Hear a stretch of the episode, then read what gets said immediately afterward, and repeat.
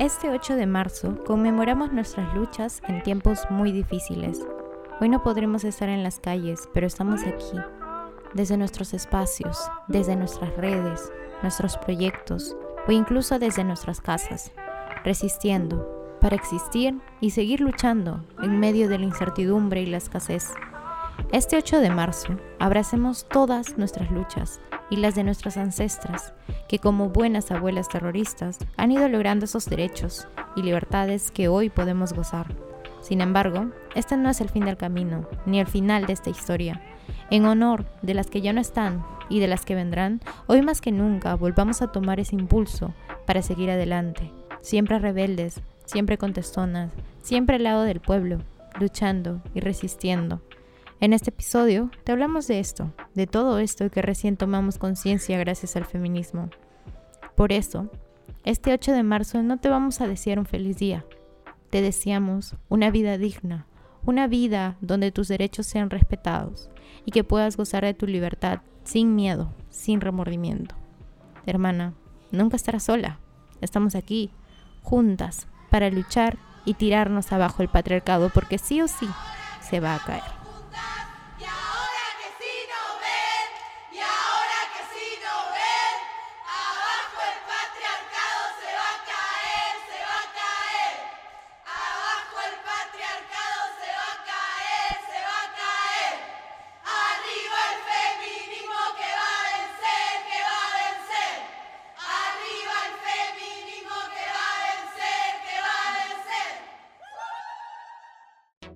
Hola, yo soy Ani. Yo Tefa. Y yo Tefo. Y juntas somos Micra Abierta. Un podcast de manas para manas y para todo aquel que busque deconstruirse y cuestionar todo lo que sucede en las sociedades. Acompáñanos en esta segunda temporada.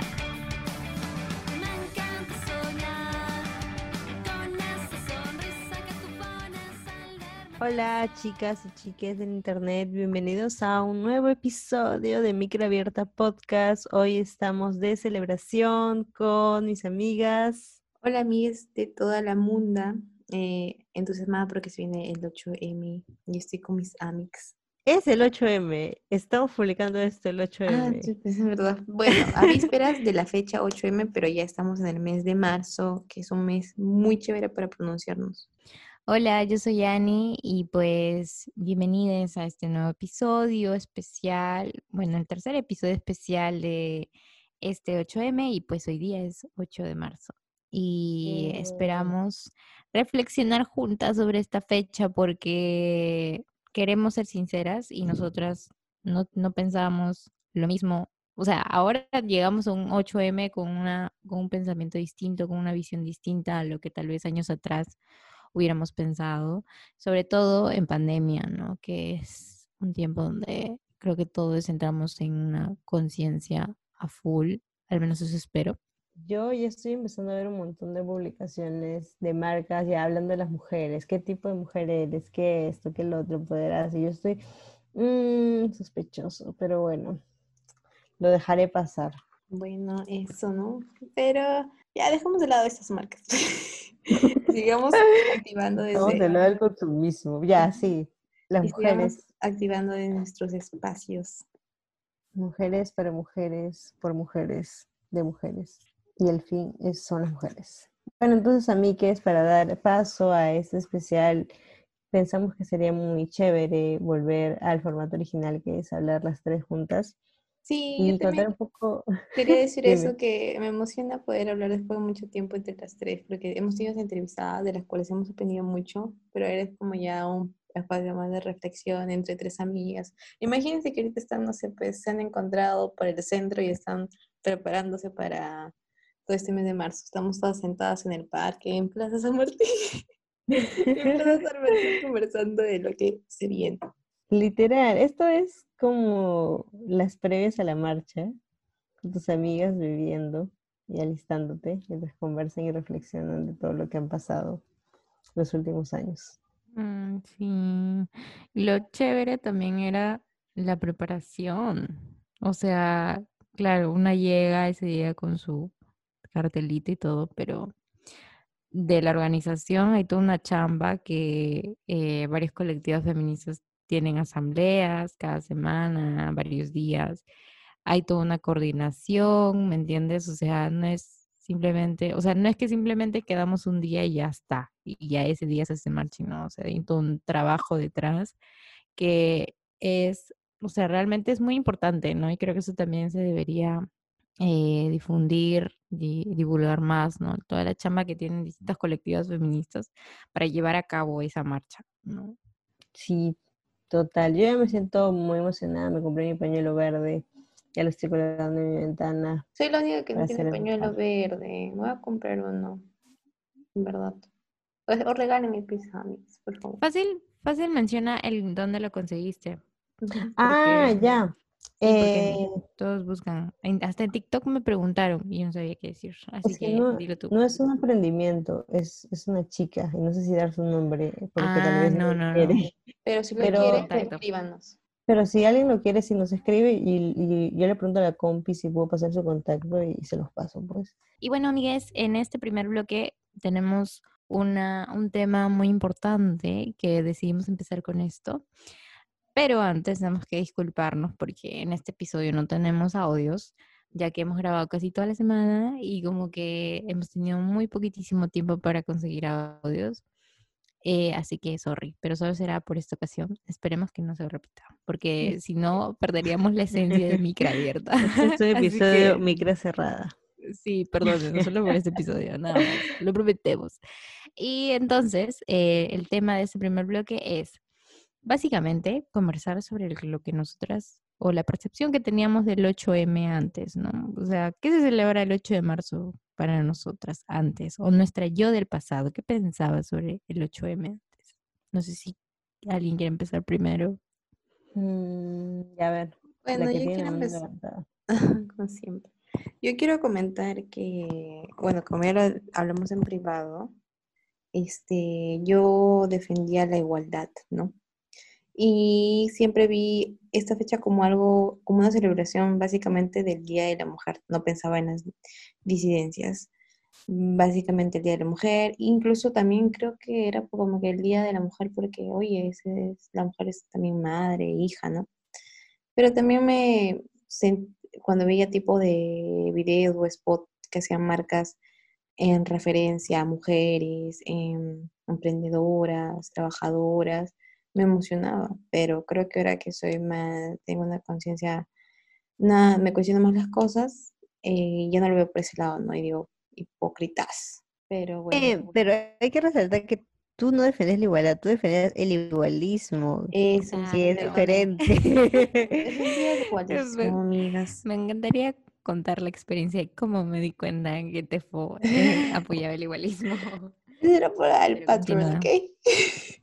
Pero ¿por qué? ¿Por qué apoyabas el igualismo? O sea, ¿qué sentías Creo que uno, o sea, no, o sea, no conocía feministas, no conocía el feminismo, entonces simplemente quería que hombres y mujeres vivan en, equidad y que se lleven bien y que eso, pero no me ve, no veía que detrás de eso no era como un llevarse bien simplemente, sino que en realidad era como que nos matan, hay violencia de género, hay brechas salariales, o sea, no es como solo que quería, solo quería eh, hacer una cosa, o sea, decir una cosa, que creo que también tenías una confusión de lo que era equidad y con ah, igualdad, porque claro, es lo claro, mismo. claro, claro. Por eso, o sea, siento que era como que un solo, llévense bien, pero no que había un detrás de todo eso, ¿no? Que es, ya tiene años atrás, o sea, históricamente la diferencia, eh, cómo nos vienen oprimiendo a las mujeres, ¿no? En un sistema patriarcal.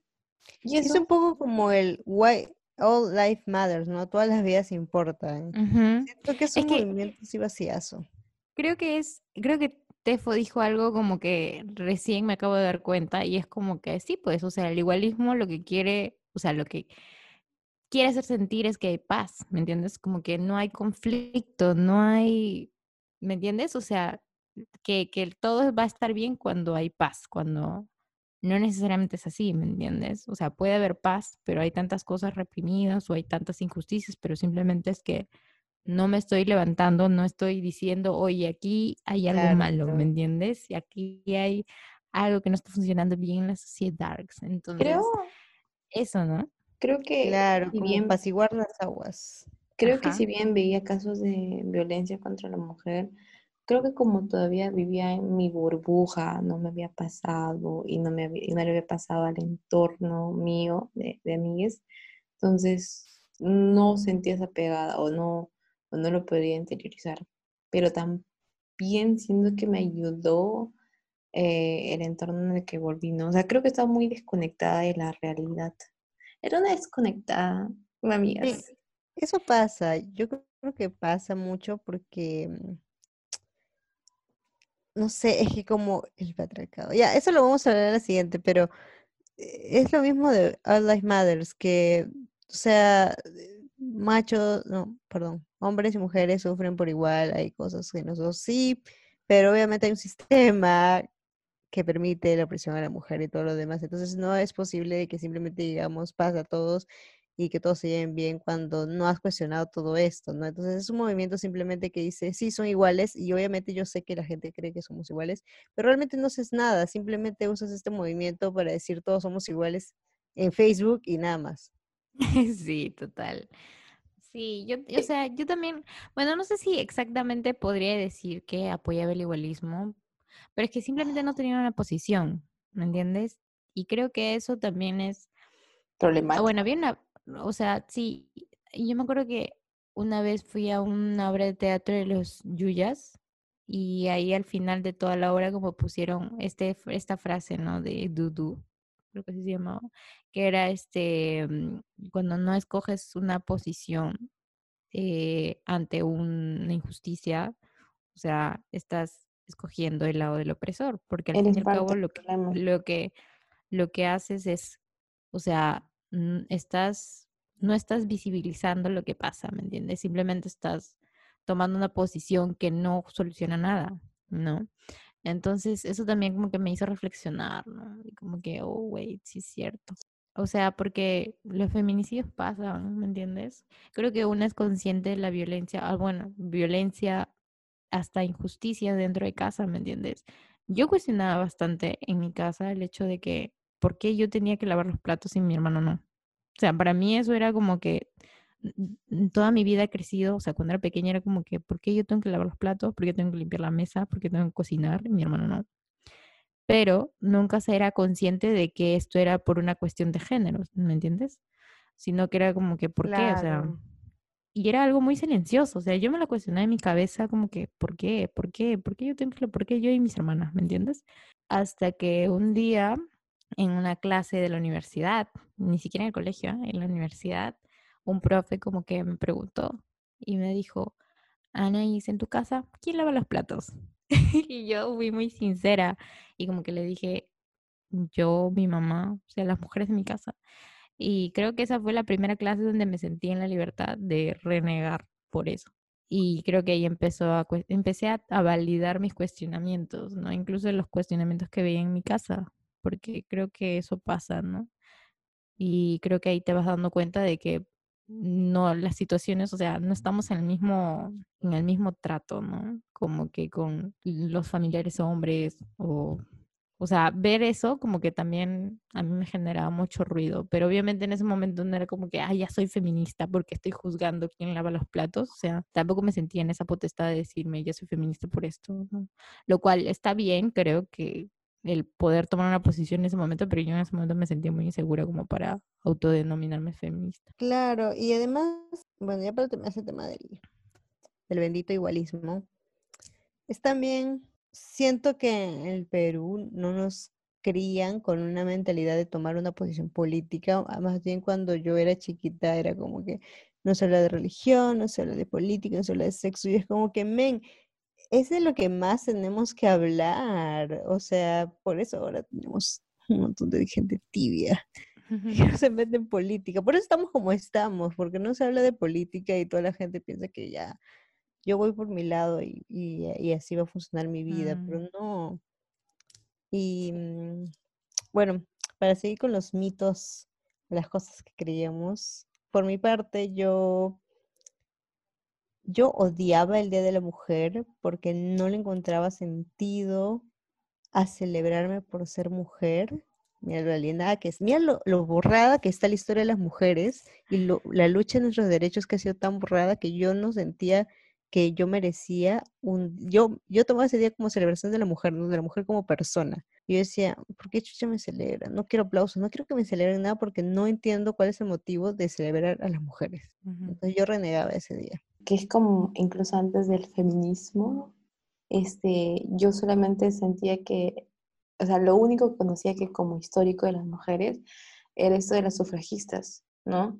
pero ahí no sabía las diferentes luchas, no sé, pues las que en la educación sexual, lo de María Elena Moyano creo que también incluso recién post, o sea, lo habré escuchado en el colegio, supongo, pero nunca me dio la chamba de investigar. O sea, no fui consciente de la historia que iba detrás, o sea, y de la lucha que había tenido. Yo lo que iba a decir es que creo que yo también como que tenía una posición muy parecida a la tuya. O sea, no es que, o sea, decía, ay, ¿por qué van a celebrar las mujeres? Pero yo simplemente, yo creo que hasta incluso pensé de que se celebraba a las mujeres porque las mujeres eran las que daban la vida, ¿me entiendes? O sea, eran las que traían a las, a las personas al mundo, ¿no? Y cosas así. Pero creo que sí, en, o sea, no sé si entendía, pero como que también era un, oye, celébrale a tu mamá porque tu mamá es la que lava la ropa, porque tu mamá es la que cocina, porque tu mamá es la que te cuida cuando está enfermo, lo cual pasa y es una realidad, pero no le tienes que agradecer o traerle flores por eso, ¿me entiendes? Y como que no lo veía de esa manera, o sea, simplemente era como que, ah, ya, le tengo, es el día de, la mujer porque las mujeres son, muy sacrificadas, ¿me entiendes? Son muy, este, mm, claro. hacen un montón de cosas, ¿me entiendes?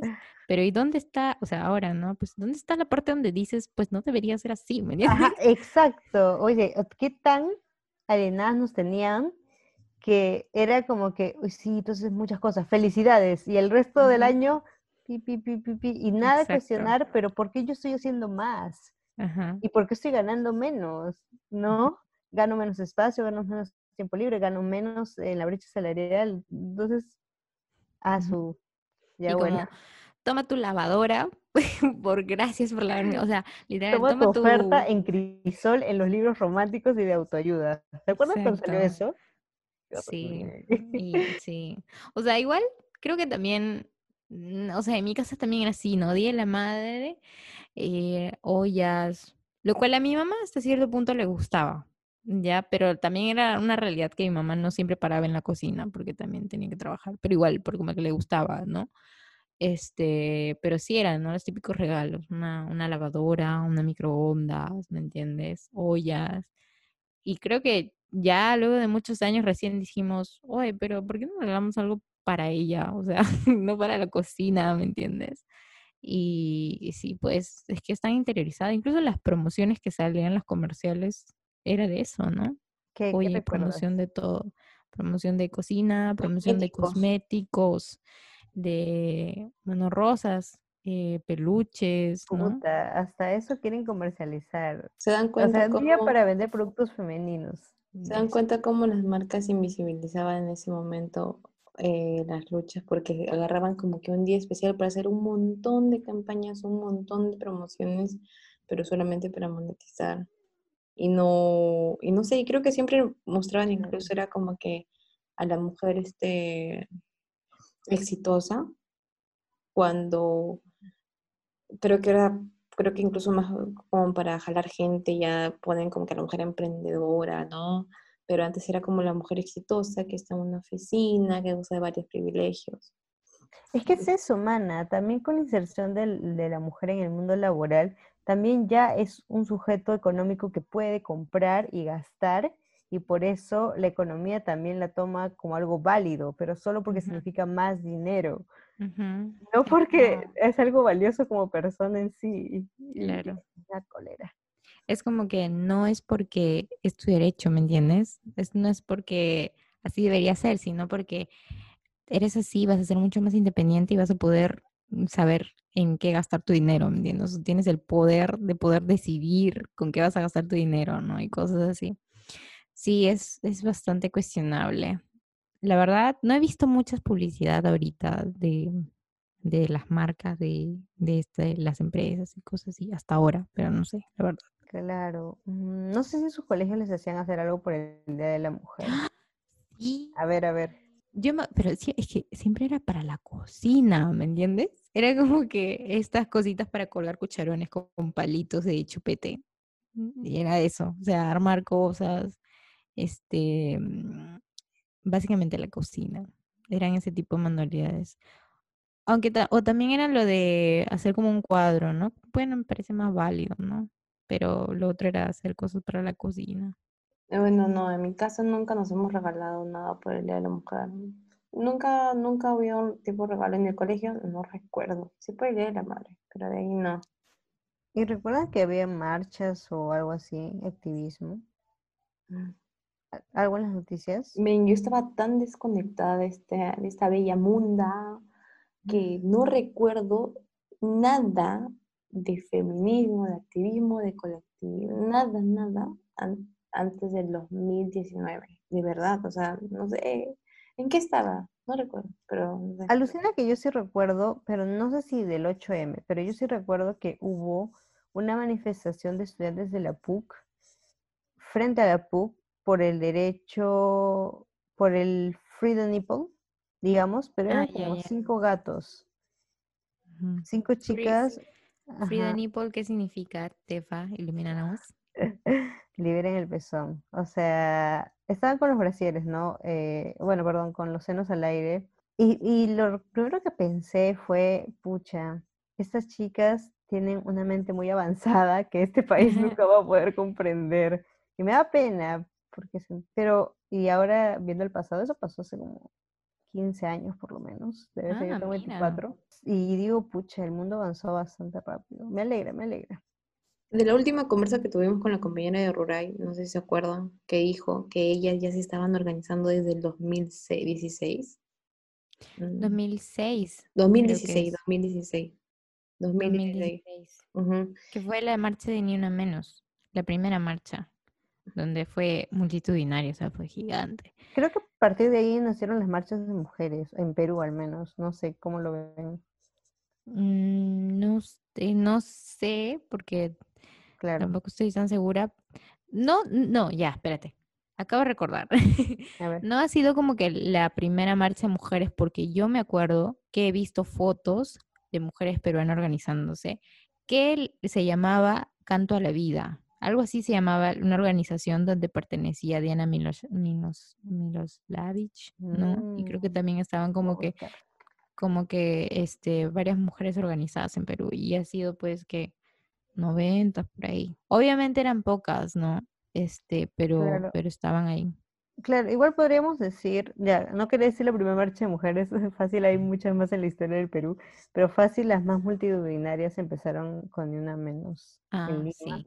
Y bueno, entonces a mí, ¿qué es? No sé, ¿tienen algo más que agregar? Yo solo quería agregar de que me acabo de acordar que por el Día de la Madre siempre sorteaban canastas. Sí. Y eran canastas de comida. O sea, eran cosas de menestras, arroz. cosas para el hogar. Exacto. O sea, al final toda esa comida no era solo para mi mamá, ¿me entiendes? Era para toda la casa. Y, y eso, bueno, si nos ganábamos, creo que íbamos solo una vez, pero pero, ¿me entiendes? Es como que cosas muy dirigidas a que, a que ella lo va a cocinar o qué sé yo, o sea, ¿por qué, no? Sí. Bueno, me alegra de que al menos ahora ya no esté tan relacionada la mujer con la cocina. Bueno, sí, habría que preguntar. No sé, a mí, voy a preguntar a mi cuñada qué, qué, le van a regalar por, por Día de la Madre, su colegio, no sé. Claro, fácil en los cuales todavía se mantiene eso, pero bueno, ya hablaremos de las marcas en el próximo bloque, si no. Cuando seamos madres, ahí mencionan, nos quejaremos si nos regalan una canasta. Nosotros nos van a regalar cosas para los perros, para las plantas. Vales para los tatuajes, hija. ¿te imaginas? ¿Te imaginas de acá 20 años seguir recibiendo canasta y yo, puta, esto me lo voy a comer yo todo sola porque... no lo voy a compartir. Oye, pero ¿sabes qué? Creo que es importante también aclarar que o sea, no está mal que te regalen, o sea, si quieres, no está mal que te regalen, no sé, un día en el spa, un día en la peluquería, o qué sé yo, si te gustan las ollas, te gusta hacer postres, o sea, no está mal si es que quieres que te regalen eso, ¿no? Lo que estaría mal es que te lo regalen inconscientemente, ¿no? Como que, o sea, sería raro que te regalen eso cuando no usas, ¿me entiendes? O no te gusta cocinar, pero te regalo, no sé, ollas, ¿me entiendes? Entonces, creo que ahí es la vaina, ¿no? Cuestionar de, oye, ¿por qué regalan siempre cosas de cocina, ¿no? Yo prefiero como que otras cosas, ¿me entiendes? Me gusta otras vainas, algo así, ¿me entiendes? Claro, no es que estamos diciendo que esté mal que las mujeres les regalen esas cosas, pero que lo regales como por default es como ya encasillar a todas a que tú perteneces a este mundo. ¿No? Bueno, y entonces a mí que es, pasamos al siguiente bloque donde hablaremos de cosas más felices y no recordaremos el pasado. Pero antes los dejamos con esta bella canción Tefo, tú, ¿qué has estado escuchando tu playlist de mm, himnos sonoros? te juro, he estado pensando, he estado pensando toda la tarde qué puedo recomendar, porque tengo dos canciones que me han dado mucha vida. Bueno, a mí voy a recomendar una canción que es muy bella para mí. Recomendarían varias, en verdad, pero se llama El Paso de mi adorada Miss Bolivia del paso que me protege cuando está todo mal.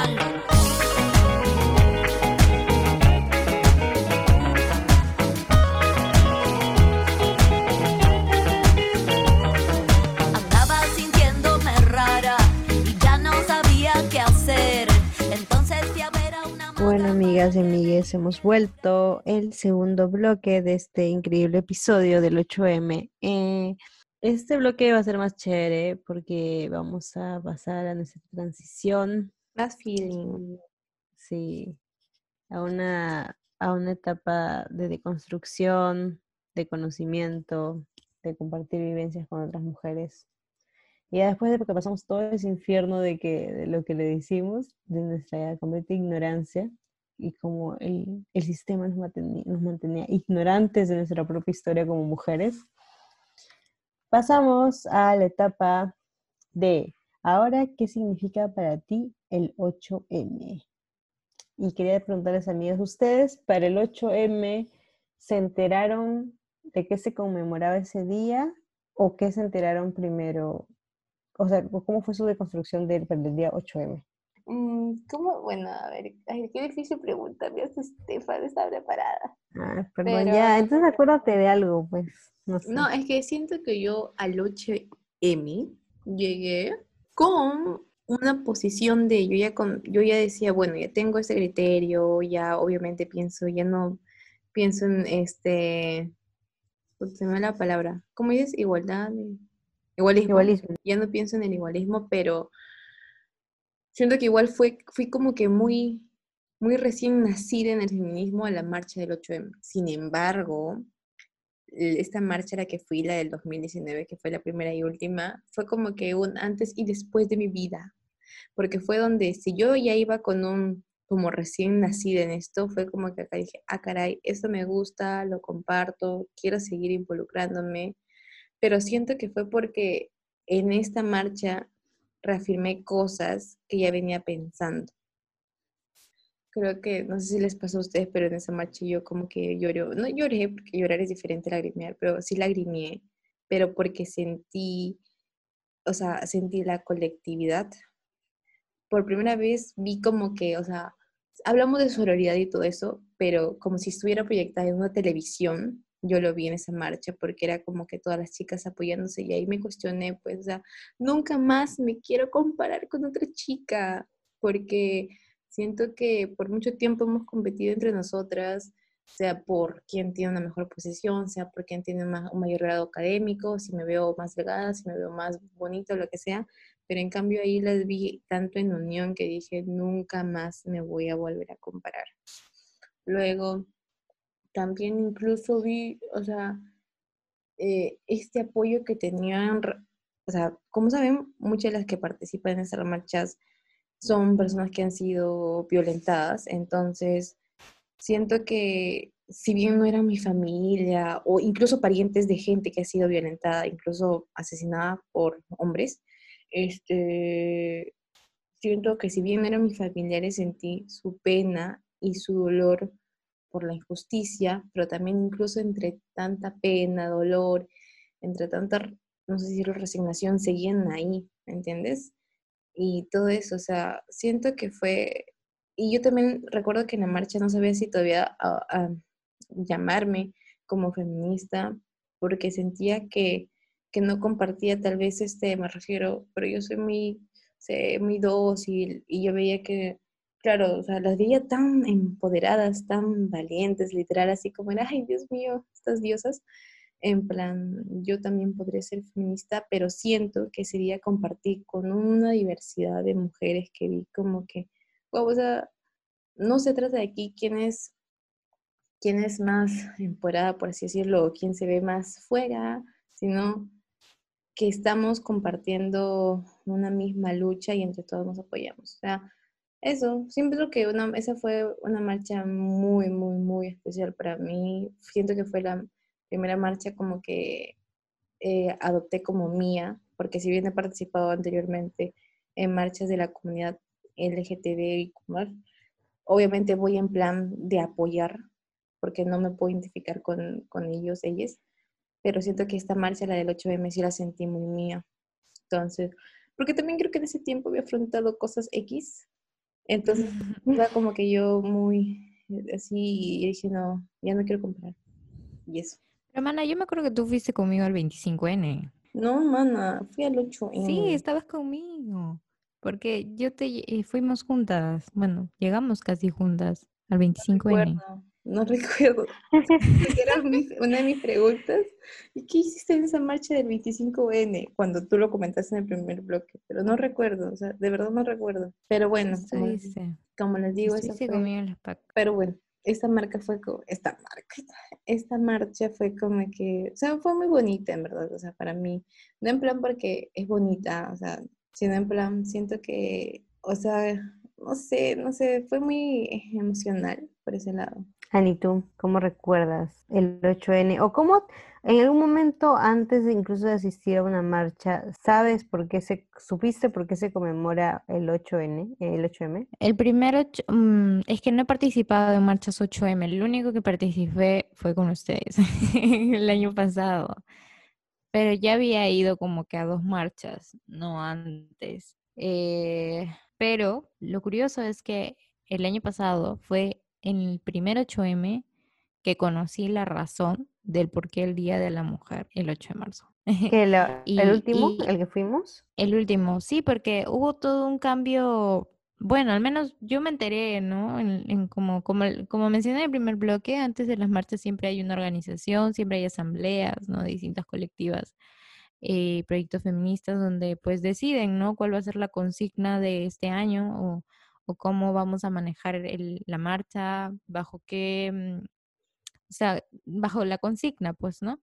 Entonces, eh, me acuerdo que ese año, el año pasado, había como que fue un poco sorprendente, ¿no? La idea de que se hable sobre no solo el Día de la Mujer, sino el Día de la Mujer Trabajadora, ¿no?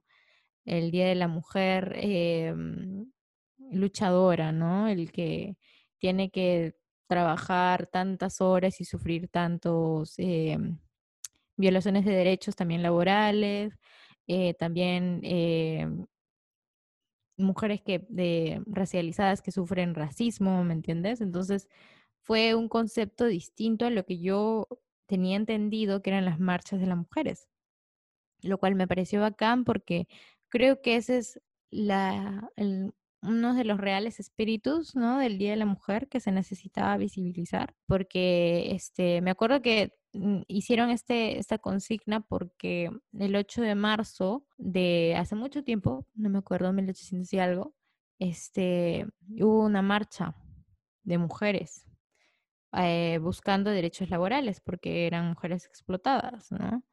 Y creo que en marzo también hubo un, este, donde mujeres fueron, o sea, sufrieron un incendio en la fábrica donde trabajaban y, y murieron encerradas porque las dejaban como que echando llave, ¿no? Lo cual uno pensaría, wow, este, cosas que pasan en una sociedad antigua, pero lastimosamente pasan en la realidad también. Creo que hace un par de añitos tuvimos una experiencia parecida con unos jóvenes que fueron murieron de esa manera tan cruel. Eh, y eso, ¿no? Y eso me pareció, o sea, para mí fue un 8M revolucionario totalmente, porque fue como un, fue mi primer 8M, eh, bajo una consigna tan, tan real, tan, tan propia creo que de nuestra sociedad, sobre todo la peruana, ¿no? Y que, y que era, o sea, veías tanta diversidad que, que, me sentía como que, o sea, realmente estamos unidas, ¿no? Eh, entre todos los tipos de, de agresiones, este, de desigualdades que vivimos, ¿no? Porque no solo es em, la violencia familiar, también la violencia laboral, también la violencia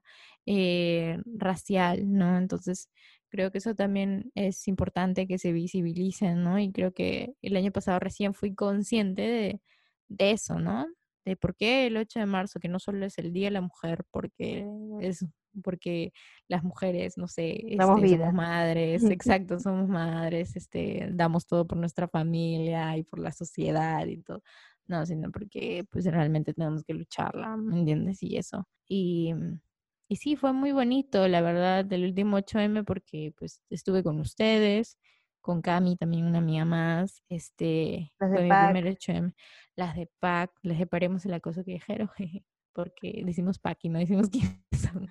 Y, y fue muy bonito, pues, ¿no? Porque realmente sientes esa sororidad, ¿no? Escuchas a todas las mujeres gritar las mismas consignas, con la misma rabia, con el mismo dolor, ¿me entiendes? Bueno, no con el mismo dolor, pero con un sentimiento que realmente comprendes, ¿no?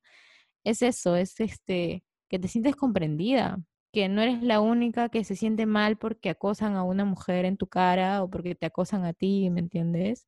O sea, creo que es eso, es el, el acompañamiento en toda la rabia, en el dolor, en el sufrimiento, incluso hasta con los familiares de, de mujeres que han sido violentadas, que han sido víctimas de feminicidios, o sea, realmente puedes acompañar ese dolor y sentir la rabia y todo, ¿me entiendes? Es como, mm, mm, usualmente es ahí donde ves y, en- y encuentras el sentido.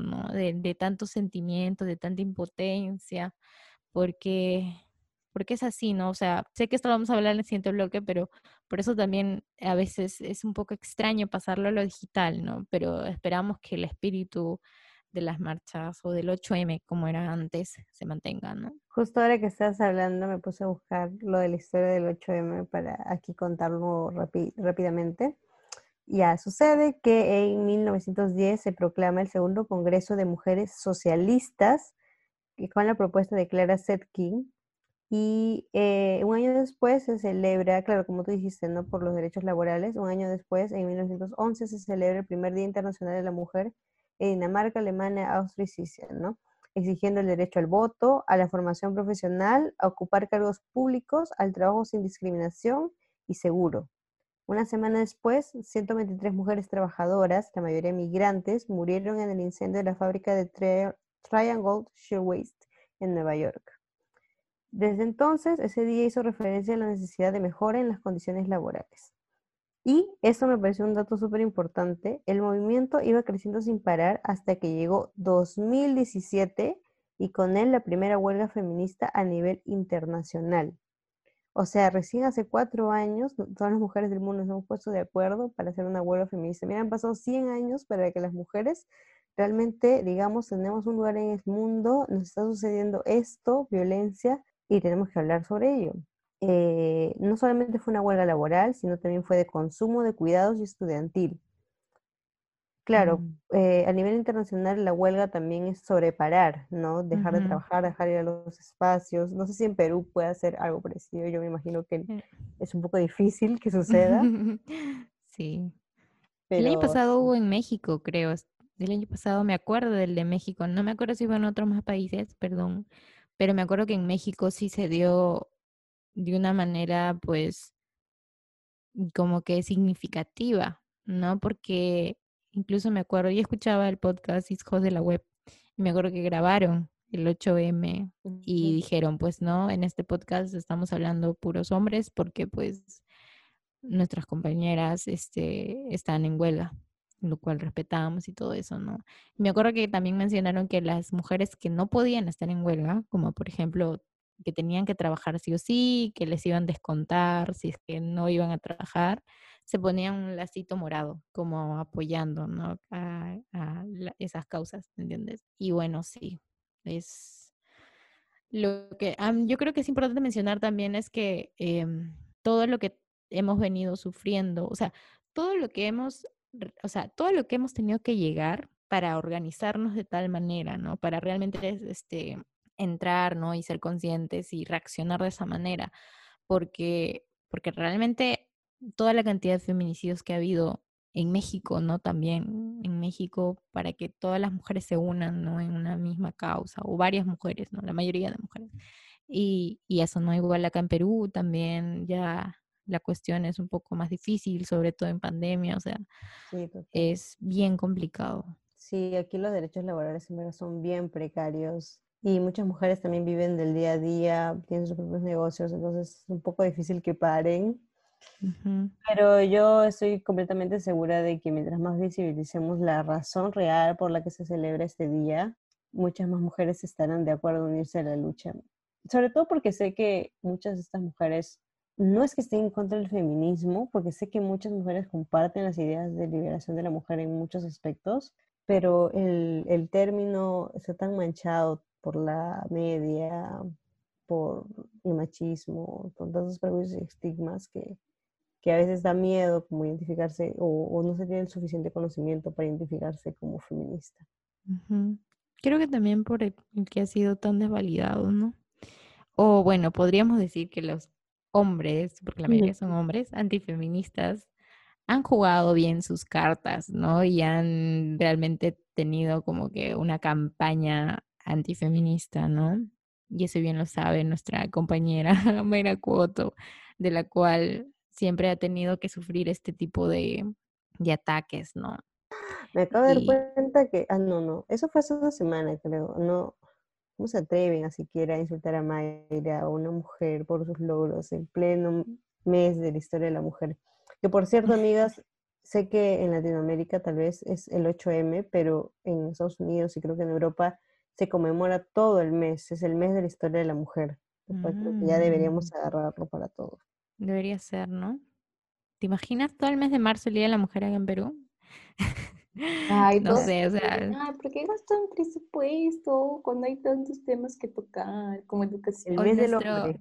Con nuestro Amix, a nuestro Amix aliada que quiere desaparecer el Ministerio de la Mujer, o sea, ¿te imaginas? Sería como un mes, un mes, ¿me entiendes? Ah. Bueno, entonces para seguir compartiendo un poco mis experiencias, yo quería contar la mía en verdad, yo empecé a leer más de feminismo, de historia de la mujer y todo eso en el 2017 y en el 2018 fue mi primera marcha, pero no fue voluntaria, en verdad. Yo en ese tiempo estaba en Madrid porque me había ido a estudiar y casualmente cuando estaba paseando fue la marcha, ¿no? Yo veo un montón de mujeres reuniéndose y yo, qué emocionante, ¿qué estará pasando? Y la marcha, oh, y tiene un poco de miedo, ¿no? Porque, en verdad estaba con un amigo ya, pero yo quería que esa experiencia vivirla sola. No sé, no, no quería estar con mi amigo porque sentía que él no iba a sentir lo mismo que yo iba a sentir estando ahí. ¿Sabes? Mm, siento que era, algo muy privado, era algo muy de mí. Íntimo, claro. Sí, y entonces como que me fui yendo por otro lado y lo dejé ahí solito. Pero en realidad esa experiencia que tuve este, marchando con las hermanas de, de, Madrid fue alucinante. O sea, cambió mi vida, mi perspectiva sobre las mujeres y la vida así como con Tefo, porque vi sobre todo mucho dolor y rabia, porque no había ni una sola compa que no tuviera unos carteles gigantes, pero eran enormes, así con, con retrasos de cortes de periódicos de mujeres asesinadas, secuestradas, y carteles de dónde está tal chica, así protestando y gritando, mujeres eh, con pechos al aire, eh, haciendo grafitis, mujeres repartiendo stickers, mujeres repartiendo eh, pañuelos y, mujeres en grupos. Y, fue tan alucinante que, que, me dio muchas ganas de llorar, mm, más por la sororidad, porque me daba pena, me daba pena que, que, que, tengamos que seguir protestando para que no nos maten cuando algo así ya debe, eso es un derecho inherente al ser humano, ¿no? Y, y decía, no sé, no, yo no debería estar aquí porque estos asesinatos, violaciones no deberían estar pasando, ¿no?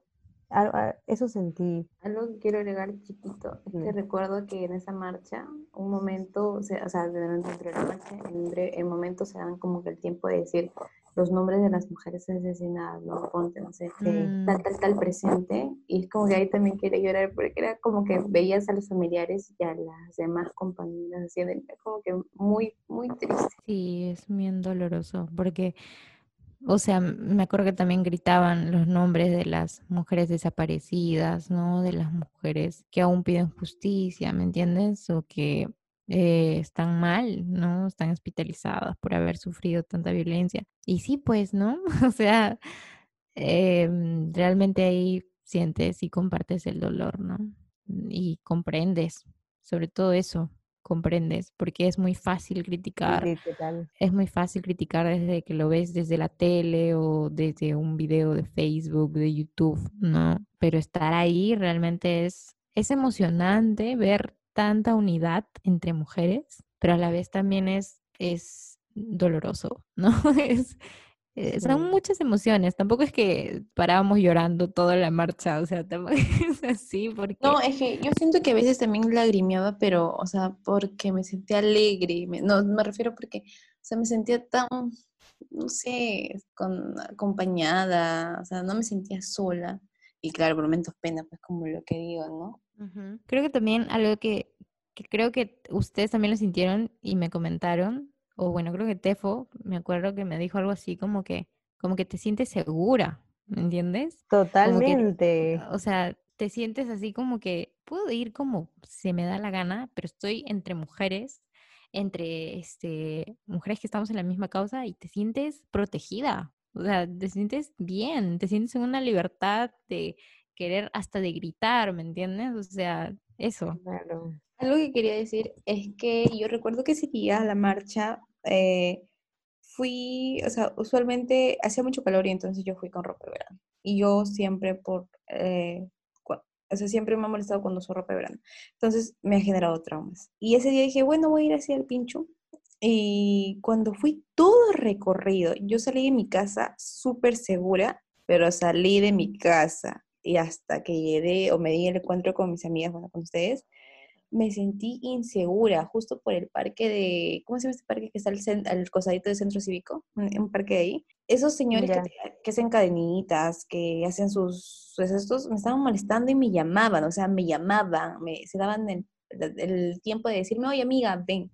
Yo no sé caso. How dare you, en plena marcha. Pero ya, cuando ya llegué uh, al punto de encuentro y estamos todas huevones, como que me sentía no, o sea, Ahora entiendo, por, o sea, yo antes decía, bueno, antes del, del feminismo momento es como que no sentirán falta de tal vez protestar con los senos al aire, pero ahora entiendo que es por una cuestión de que en verdad es su forma de manifestarse y dos, es porque en verdad sí te logras sentir en un espacio seguro, o sea, o sea, yo me sentía así y es como que yo sentía, fue totalmente distinto, incluso cuando tú estás en la marcha y ves que toda la gente puede estar tomándote fotos, hombres ahí como que al costado, como viendo, ¿no? Los que dicen, ay, ¿por qué marchan? Bla, bla, bla. Siento que también tú ya te sientes con esa potestad de decir, puta, mírame mal, ahorita salimos todas a tirarte algo, a hacer algo, ¿me entiendes? O sea, ahora a ver, moléstame junto a ellas, eh, sílvame, a ver, a ver, llámame. No lo vas a hacer porque sabes que te vamos a cagar. ¿entiendes? Entonces, eso es como que siento que los varones se han dado cuenta que en colectividad, pucha, están, nos lo comemos, literal, nos lo comemos vivos. Pero claro, abusan de que somos solas. Y también el cuánto miedo da ver a una mujer en su libertad máxima, ¿me entiendes? O sea, no estoy hablando de libertinaje, ¿no? En plan de que ir y matar a un hombre en plena marcha, ¿no? Pero pero como que ver una mujer, no sé, en su libertad de querer desnudarse en ese momento o de, o de, o de, no sé, de gritar. O sea, a mí realmente lo que me causa, o lo que siento en las marchas es esas ganas de gritar, ¿me entiendes? De realmente decir las arengas que me nazcan del corazón. que usualmente no haría sola, pues, ¿no? Obviamente no, de la nada no voy a gritar sola en la calle, ¿no? Entonces, creo que eso es algo que, que incluso a veces da miedo, ¿no? Ver a mujeres así totalmente empoderadas, totalmente en su libertad máxima, ¿no? De decir lo que siente, de, de expresarse con su cuerpo, ¿no? De, de hacer, incluso en el arte, ¿me entiendes? Cómo hacen sus carteles, mostrar las escenas más crudas, incluso hacen representaciones, ¿me entiendes? O sea, es como que hay tantas maneras y hay tanta libertad de hacerlo, ¿no? Eso. Ahora que dices eso de los performances, también me acuerdo que en la marcha de Noah Keiko también hubo colectivos feministas que estuvieron en representación de las mujeres que Sí, esterilizadas forzosamente, hicieron su performance con la sangre, se pusieron el número. Y eso también es este, te das cuenta que las mujeres estamos en todos los espacios y somos las primeras en alzar la voz por, por los derechos humanos. Sí, o sea, comparto todo lo que dicen de la seguridad. Ay, ya me dio ganas de ir a una marcha. Pero es que, es, que es, es, eso, es sentirte, siento que si en ese momento yo me caigo, me falta algo, una compa me va a rescatar. ¿No? O sea, en ese momento creo que no importa nada. Incluso estaban regalando pañuelos, creo. Sí, a mí me regalaron uno, ¿se acuerdan? Sí, sí, sí, sí. es como que esa unión traspasa todos los límites, los límites de... Sí, los límites de... Mm, de capitalismo del patriarcado, todo lo que nos ha hecho creer la sociedad, ¿no? Como bien mencionaste, fue la idea de que somos competencia, ¿no? Este, que ella está, se ha vestido más bonito que yo, su pelo es más bonito que el mío, o sea, en ese momento no te interesa, ¿me entiendes? O sea, es como que no existe esos prejuicios, esos pensamientos. Claro, es como que en ese momento no ves tu cuerpo y dices, puta, qué gorda que está, puta, yo estoy gorda. No existe, solo somos seres existiendo en armonía. Algo que iba a decir era que incluso ahora me pongo a pensar que, o sea, que a este sistema patriarcal le gusta que estemos en competencia porque saben que juntas, en colectividad y organizada, o sea, pucha, nos lo bajamos al toque. Y por eso pienso que cuando, por ejemplo, estos argumentos, no, pero, pucha, a ella le pasó esto porque toma un montón, no es como una chica no sé, que no toma mucho, tranquila, va así decirlo, ¿no? Porque saben que va a haber una diferencia y a la no tranquila, entre comillas, se le va a relegar o se, o se ya, va a ver, ya se va a ver como una excusa, eh, como, como algo por lo que se pudo, se, le, se pudo abusar de ella, ¿me entiendes? Entonces, eso, pero algo también que quería comentar es que yo al menos dentro de mi casa no trato, o sea, no puedo decir que me he construido en esa parte, pero en plan, no comento esto con mi papá o mi mamá de las marchas o, la posición que tengo, que soy feminista. Bueno, sí lo menciono, pero cuando me hacen comentarios como que ya no los digo. Entonces, cuando yo salgo de aquí es como que, bueno, ya, bueno, voy a hacer algo, ¿no? Pero lo que también me emociona es que cuando estamos en plena marcha, vemos que desde edificios salen personas, adultas, jóvenes, señoras, como que alentándonos. También, por ejemplo, las, las compas de La Promesa, ese día en la marcha también estaban desde su, no sé cómo se llama, desde, su, desde su casa, por decirlo, que era en un edificio, está apoyándonos, ¿no? Y eso es como que también es bonito porque no sé, te alienta, porque también marchar cansa, pero te alienta a seguir, a que todo el rato estés con las arengas, estés ahí, ¿no? Las chicas, ¿no? Que te invitan a sus grupos, si vienes solas, las coordinaciones, o incluso cualquier persona, creo, cualquier chica podría poner en, su, en sus redes sociales si alguien quiere ir a la marcha con nosotras, ¿no? Sí, eso también es chévere. Bueno, pues amigues, entonces ya después de recordar estos increíbles momentos bellos en las marchas que hemos tenido, pues pasamos a la parte negra porque no todo es color de rosa. Pasa después de las marchas en las redes sociales, ¿no? Pero antes de pasar a eso, voy a dejarles una canción que se llama No estamos solas de Ana Tijoux. Coraza de piedra, piel de madera, la luna me lleva, la noche me espera cuántas cayeron medio de la niebla, cuántas desaparecieron, a cuántas tragaron la tierra. La vida nos mata, la prensa de sangre. Gritamos justicia cuando se nos calla. Nos sacan los ojos, nos pegan con palos, nos abren las piernas, se hacen los sordos, nacimos culpables con de la cosas, canción de la amiga Tefa, volvemos al bloque 3, donde es un bloque bonito porque al menos argumentamos cositas en plan, o sea, si te lo dicen amiga, algún día ya sabes cómo responderlos y callarlos. Pero vamos a hablar sobre aquellas, eh, aquellos comentarios que se hacen eh, de nuestra forma en las que nos pronunciamos y que han sido invalidadas o que dicen no deberían hacer eso. Pero en fin, bueno, no sé, ¿quién se lanza a la lista que hemos elaborado? Eh, ya la tengo. Ya pues, amigas. Entonces creo que comenzamos con la más básica de básicas. ¿Por qué se pronuncian de esa forma? ¿Por qué salir a, manifestarnos? ¿Por qué marchar? qué marchan? ¿Por qué paran el tráfico los 8 de marzo? Maldita sea, persiguido tarde a todos lados. Como que, ay, ¿por qué se llaman calles, no? Claro, feminazis locas que protestan. Pues bueno, a ver, a mí que lo que yo te podría decir es que manifestarte primero es un derecho universal de las personas. Todo el mundo puede manifestarse, o sea, tú puedes hacer tu maldita marcha por lo que tú consideras. Y además de que es una forma de llamar la atención acerca de la problemática que está sucediendo en el país acerca de, específicamente en el Perú, los feminicidios y la violencia de género usar la marcha como una herramienta de protesta es una herramienta válida.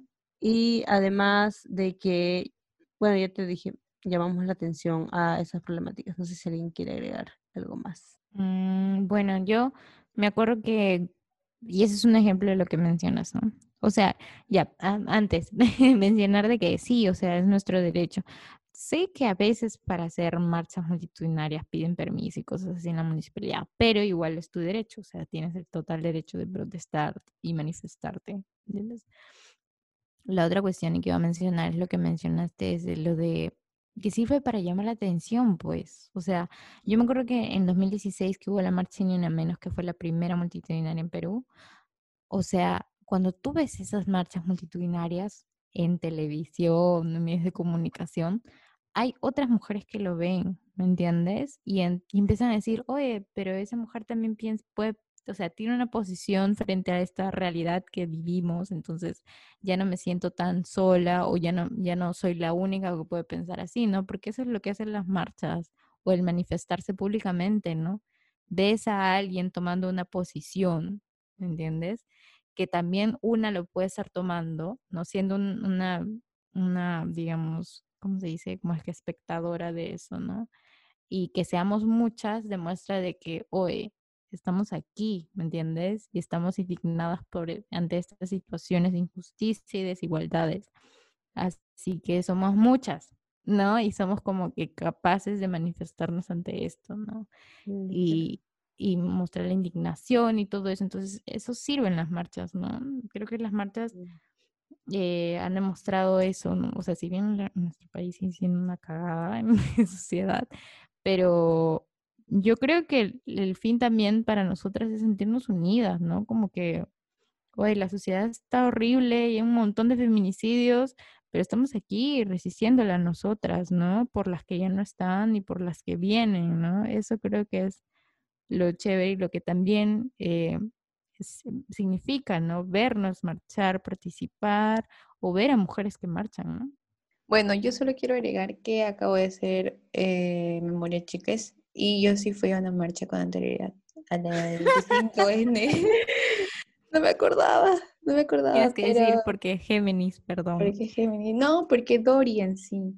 Pero quiero decir que yo, desde mi posición, siento que estas marchas me ayudaron mucho a sentirme acompañada y a formar mi postura finalmente para poder meterme más en esto e incluso ir como que mucho, con mucho mayor conocimiento a la del 8N. Sí, obviamente la marcha es una forma de tomar una postura política. Ya lo hemos visto en la marcha contra Merino, lo vemos en la marcha contra Keiko, lo vemos en la marcha incluso de los doctores exigiendo frente al Ministerio de Salud. No sé si se acuerdan que antes salían los reportajes todo el tiempo. Entonces es una Sí. forma de llamar la atención sobre una problemática y levantar tu voz en, en forma de protesta. Porque, ¿Por qué? ¿Por qué levantar la voz en forma de protesta? Porque a veces cuando pides las cosas de buenas ganas no te hacen caso. Simplemente. Y las mujeres ya lo hemos hecho muchas veces. Hay campañas de concientización por muchos años, pero las cosas no cambian. Entonces es solamente lógico de que una persona al ver que por las buenas no está logrando nada, digamos, no sé si decir por las malas, porque una marcha tampoco es como que por las malas, pero salir en voz de protesta es lo lógico de alguien que está buscando un derecho, ¿no? Y obviamente, además de marchas, hacen muchas otras cosas en busca de derechos, en busca de leyes, tal, tal, No es lo único que hacemos las mujeres eh, durante todo el año, ¿no? Y además, como dicen ahí, también es un espacio de unión y de soporte unas a otras. Y también me te quejas porque un día te cierran las calles cuando todo el año a las mujeres las están matando, violando, acosando. Entonces, cállate. tiene comparación. Literal. Había que decirlo y se dijo. Bueno, entonces pasamos al segundo mito. ¿Por qué dañan propiedad pública? ¿Por qué dejan grafitis de aborto legal? ¿Por qué grafitean monumentos? ¿Por qué rayan la Plaza San Martín? ¿Por qué? Monumento histórico. Totalmente. luego a nadie le importa cuando rayaron la piedra de los doce ángulos. eso, sí fue delincuencia, eso sí fue delincuencia. sí, o sea, mm, yo me acuerdo que hasta creo que hasta una época estuve metida en unos grupos de Facebook de patrimonio, defensores del patrimonio cultural, porque me encantaba la cultura ya. Y dije, hoy debe ser chévere. Pero, pero no, o sea, literal hay discusiones gigantes de, este, mm, también lo hice en el 14N, donde era de, ay, ¿por qué marchan? No, este, que este es un vandalismo, que este es no sé qué, y todo esto, este, ¿por qué tienen que rayar? ¿Qué culpa tiene la estatua de don José San Martín? ¿Qué culpa tiene? Eh, yo creo que también rayaron, no sé si fue en esta marcha del 8M, pero también rayan como que pisos, ¿no? Pintan con stencil. Ajá, con stencil también pintan. Este, pero sí, pues, ¿no? Bueno, en México he visto más como que más monumentos rayados, pero pero creo que es una manera de expresarse, ¿no? Eh, total, los, como lo vi en un video alguna vez, ¿no? Los monumentos se pueden restaurar, las vidas no, ¿me entiendes? Entonces, claro, la gente puede decir, oye, pero estamos hablando de un monumento, ¿me entiendes? Este, es una situación totalmente lejana. Pero es una manera de expresar, ¿me entiendes? O sea, realmente una está indignada a tal punto de necesito expresar mi furia, ¿entiendes? Necesito expresar mi rabia. Y por más que digan, ven, eso no soluciona nada, pero te estás dando cuenta de que estoy, o sea, que estoy harta, ¿me entiendes? Te estás dando cuenta de esto. O sea, mm, realmente puedes visibilizar la furia que tengo, el dolor que tengo, porque hasta el dolor se puede expresar de esa manera. Entonces, creo que ahí hay toda una manera válida de, de expresar, ¿no? Lo que uno siente. Algo que quería decir es que uno se queja mucho de monumentos y no sé si en verdad conocen todos o así como defienden monumentos, defenderán a las personas que luchan por causas este, las sociales. Y dos, que al final, o sea, están, o sea, si fuera por nosotras, bueno, si fuera por mí, quemaría muchas cosas porque como dice Ani, está molesta, o sea, ¿cómo ¿cómo no nos pides que quememos? O sea, por mí, aunque suene muy cliché, quememos todo, pero es en verdad, o sea, no sé, pues me imagino que maten a una de mis amigas cercanas, creo que eso es lo mínimo que podría hacer, o sea, están quitándole la vida a una persona. Y dos, que a muchas mujeres le dejan marcas de golpes, cortes, traumas, entonces tú te quejas. Ah, de eso no te quejas, ¿eh? De eso no te quejas y si mm. te quejas de que le han pasado un tajo o una pintura, le han tirado pintura verde o morada a una estatua que al final lo puedes limpiar. Entonces, hombre, cállese o persona que defiende eso, cállese. Y yo ya, mira, mi posición al respecto de dañar este, propiedad pública, en general yo siento que no, no lo he hecho, ahora sí me da ganas, pero antes no lo he hecho, no me daba ganas mucho, pero no iba criticando a las que sí, porque algo que te das cuenta también durante las marchas es que el stencil, las rayaduras, todo eso tiene un porqué y no es simplemente un rayón X, la firma de, tus amigos graffers que están ahí. Los amigos graffers hacen más daño con sus grafitis horribles de un sol, no a la gente artista de, de graffiti, a la gente que deja ahí sus firmas horribles. Pero bueno, eh, esas firmas tienen un porqué y no dicen cualquier cosa, dicen aborto legal, dicen no más violencia y cualquier persona que lo va a ver va a estar consciente de que fue por algo. ¿No? Yo me imagino a una niña o un adolescente viendo ese tipo de cosas y va a tomar conciencia, oh, ¿qué es el aborto? ¿No? O, oh, es una protesta, o alguien ha dejado este mensaje, ¿no? Entonces va a quedar, va a calar en la sociedad. Mm, eso por las partes de las chicas que dejan pintas y por las partes de mujeres que queman cosas, porque sé que en otros países lo hacen.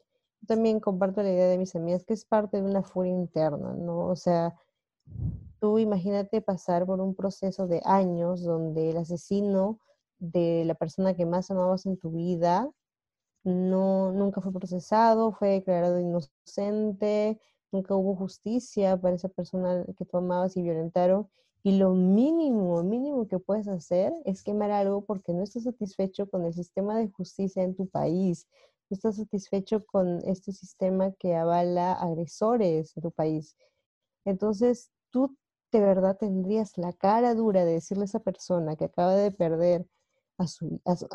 tú tienes la cara de decirle a esa mamá o a esa o a esa mujer en general que perdido una hija, hermana, amiga, decirle, oye, bájala tu ira, ¿de verdad tienes la cara de decirle? O sea, lo dices en redes sociales porque tienes internet y puedes comentar, pero de verdad decirle eso a una mujer después de ver a su violador, tal vez libre, mm, creo que un poco más de empatía, Miki.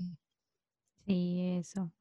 O sea, realmente es doloroso. O sea, ¿por qué crees que una persona quema algo, ¿me entiendes? No es porque está bien, no creo que es lo uno que piensa, ¿no? O sea, está llevando un proceso tan fuerte que necesita expresar esa manera. Y con eso no estoy diciendo, uy, pobrecita, no, o sea, es en plan de, o sea, mira un poco más desde la empatía, no tanto de una visión también tan paternalista ni tan, uy, no, este, sino que realmente date cuenta de, de lo que está pasando en la sociedad, ¿no? Y y sumado a lo que dijiste, yo tengo una posición desde algún tiempo fui, pues, traté de ser eh, gestora cultural y toda esta vaina. Yo sí creo que las pintas en monumento, que tienen un porqué, también son una manifestación cultural, porque de alguna manera estás mostrando una indignación histórica en un monumento histórico, ¿me entiendes?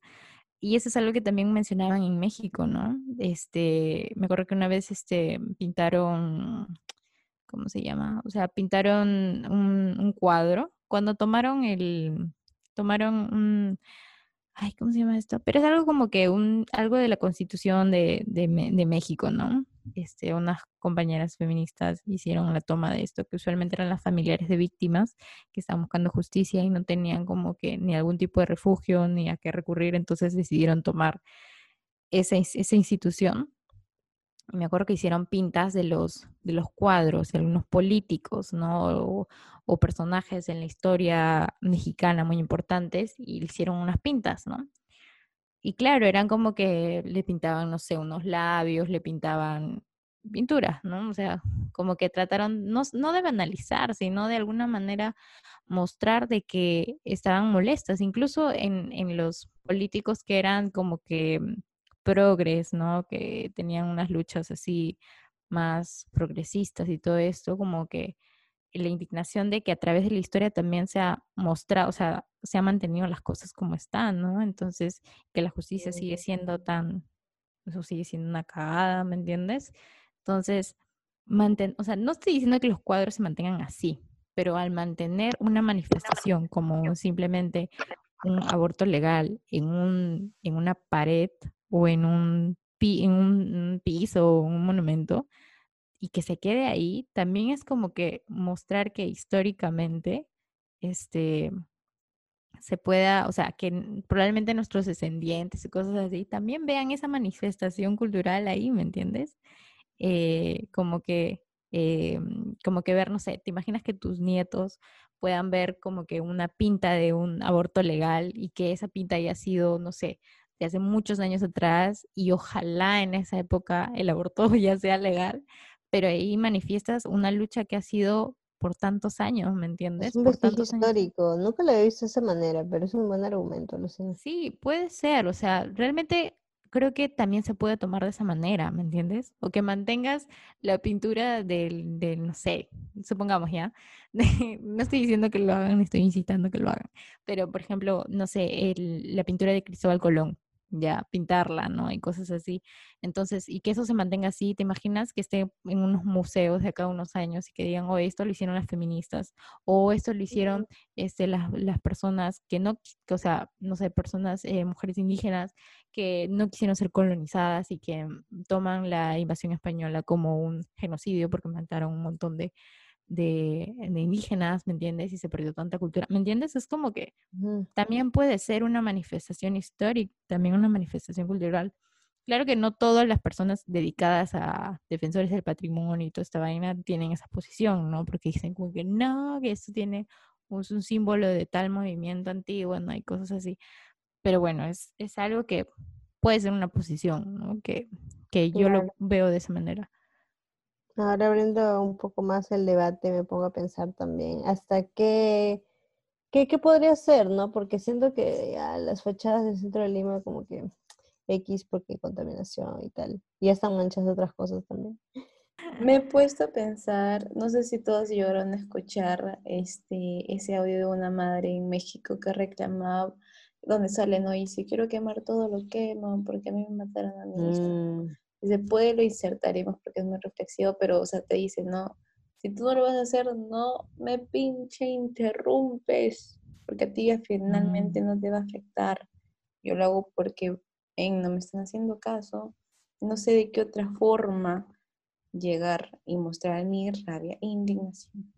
Alucina que ese audio fue para mí mm, transformador, porque yo también hasta cierto punto a veces pensaba, Ay, pero a veces siento que como pintamos y toda esta cosa y quemamos cosas, más como que nos llenamos de, o sea, más miran, como que se enfoca la gente, los, o sea, los otros, o los, los otros que no son feministas, este, nos miran mal y nos satanizan más y no, no se concentran en nuestra de en el verdadero motivo. Exacto, ¿no? O estamos siendo violentas cuando nosotras no queremos violencia. Ya, eso pensaba antes pero vi ese video y realmente te pones a pensar de, men, o sea, yo no puedo juzgar a una persona que se siente de esa manera, ¿me entiendes?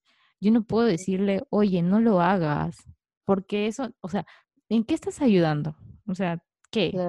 Que no se queme, no sé, una bolsa de basura, que no se queme ya un carro, ya, una llanta, una, llanta. Una llanta, ¿me entiendes? O sea, eso, o sea, estoy simplemente salvando la llanta ya, ¿me entiendes? O sea, no. Este, yo no puedo decirle, oye, como bien lo dijiste, Tefa, o sea, no puedo decirle, oye, bájale tu ira, ¿no? O sea, no sé, ¿me entiendes? Ya, es que también quería poner en contraste con los destrozos que hacen los fanáticos de los equipos de fútbol. Eso quería comparación, pero es que a ellos no les dicen nada y, y, y, es, y es rabia, yo entiendo la rabia, la pasión por, el juego, etcétera. Pero a ellos, ¿por qué no es cuestionada su ira? ¿Por qué a ellos no les cuestionan sus emociones? Y, y nuestra causa es más social, nuestra causa tiene un fin y un porqué de vidas por medio, de, de falta de justicia. ¿Por qué a ellos sí? Me paso su ira por un equipo o su pasión no eso fue el pata. Porque es un equipo, men. Es como cuando defendían a Maradona después de que murió. Pero en fin, pero es un equipo, no, no jodas. Sí, ahora, esto también no quiere decir de que también los equipos, de, o sea, los hinchas también son súper vandalizados y toda esta vaina, ¿no? Lo cual no necesariamente es así, pero porque también hay, por si acaso, hay un, o sea, hay hinchas, hay una página en Facebook que se llama, eh, al menos yo. Hinchas responsables. No, que es este. Hay una página que se llama Universitario Feminista. No sé si en Alianza es igual, pero sí, sí. tampoco es que son totalmente ajenos a las luchas sociales, porque en el 14N también los hinchas estaban en la primera línea, ¿me entiendes? Defendiendo a todos los que estábamos atrás, sufriendo con las bombas. Entonces, em, pero bueno, creo que nos desviamos un poco del tema.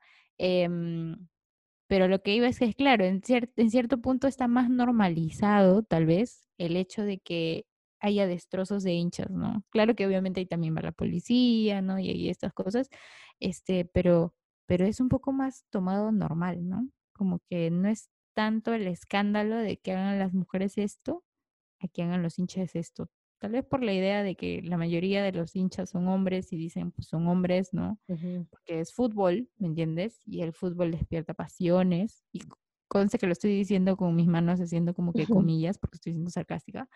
Este, y eso, ¿no? Pero sí, es totalmente cuestionable cómo en, en nuestra sociedad hemos normalizado este tipo de violencia y la violencia como una respuesta o reacción o como medida de protesta es lo peor. Sobre todo si viene por mujeres, pues, ¿no? Porque las mujeres tienen que ser tranquis. Claro, porque sí, porque en la, en la marcha contra el Merino también hubo eso, también hubo enfrentamientos entre las primeras líneas que varias eran formadas por hombres y la policía y también pintas y todo eso, pero nadie dijo nada. O sea, aparte porque todo el casi todo el país está unido por esa causa, pero igual nadie dijo nada. Ahí entendieron, mucha gente entendió. Y yo de verdad espero que a partir de esa marcha muchos hayan tomado conciencia de lo que realmente significa preocuparse por una causa social, porque creo que fue una de las primeras marchas para muchas personas que no tomaban una posición política nunca en su vida y no salían a marchar por algo y, y, ahí te das cuenta, pues, cuando realmente sientes la indignación, si quieres quemar cosas. Y las mujeres también queremos quemar cosas, porque nos están matando. Y de hecho se quemaron cosas en el 14N, porque también quemaron llantas, este, y, se veía de todo, ¿no? Y a veces tiraban piedras también, pero también lo hacían como medida de defensa, ¿me entiendes? Y también como parte de la indignación. Em, y sí, bueno, eso también quería mencionar. Yes. Bueno, siguiendo con los mitos de las marchas, el siguiente es, ¿por qué salen mostrando las tetas? ¿Por qué salir desnudas? ¿Por qué salir con pintas en el cuerpo? Porque tenemos tetas. Algo que quiero decir es que yo sí le pensé, o sea, que si este año sería marchar, yo sí mostraba las tetas, pero ¿por qué ahora entiendo que lo haría? Creo que les pregunté a ustedes si lo haría para no hacerlo sola, pero ¿por qué lo haría? Yo tengo, yo tengo obviamente la respuesta. Es porque, men, también las mujeres, bueno, también nosotros eh, dentro de las feministas siempre hemos luchado el que, y tú lo has mencionado al inicio, Tefa, de esto del Frida Nipple, ¿no? Es como que ¿por qué mi cuerpo puede tener alguna diferencia con el cuerpo del varón a la hora de mostrarlo? Cuando es algo tan mío, que tú lo sexualices, que tú generes el morbo y es tu problema. Y esto no solamente incluso, o sea, eso también lo vemos incluso con las madres que dan de lactar a sus hijos este, en la calle y tienen espacios privados para hacerlo como, como si fuera algo tan tan malo que no debe ser visto cuando es algo natural. Y bueno, yo creo que el cuerpo, nuestro cuerpo, nuestra cuerpa, es un arma al final, ¿no? Es nuestra propia como herramienta para incluso seguir protestándonos o hacer algo dentro de eso, nuestras propias pintas.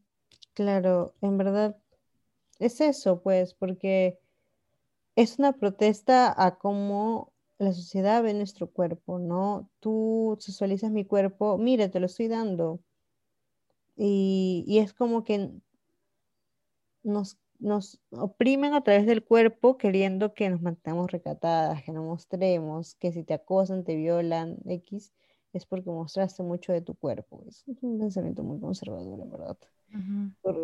Pero al mostrarnos, al usar esta arma que tú dices que tengo que ocultar, como mostrándola en su totalidad, es como una respuesta fuerte y clara de decir, aquí está mi cuerpo, a ver, a ver, hazme todo lo que dijiste que me ibas a hacer, ¿no?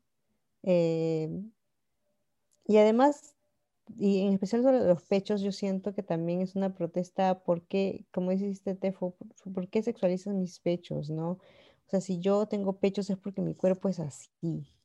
No, no es porque yo quiero ser provocativa o, quiero que, me toques, que me mires. No, o sea, y eso eh, lo siento también porque como he tenido pechos grandes toda mi vida, siento que siempre me ha hecho sentir culpable por tener pechos grandes, que siento que la sociedad me ha hecho sentir como que yo quiero llamar la atención, yo soy provocativa.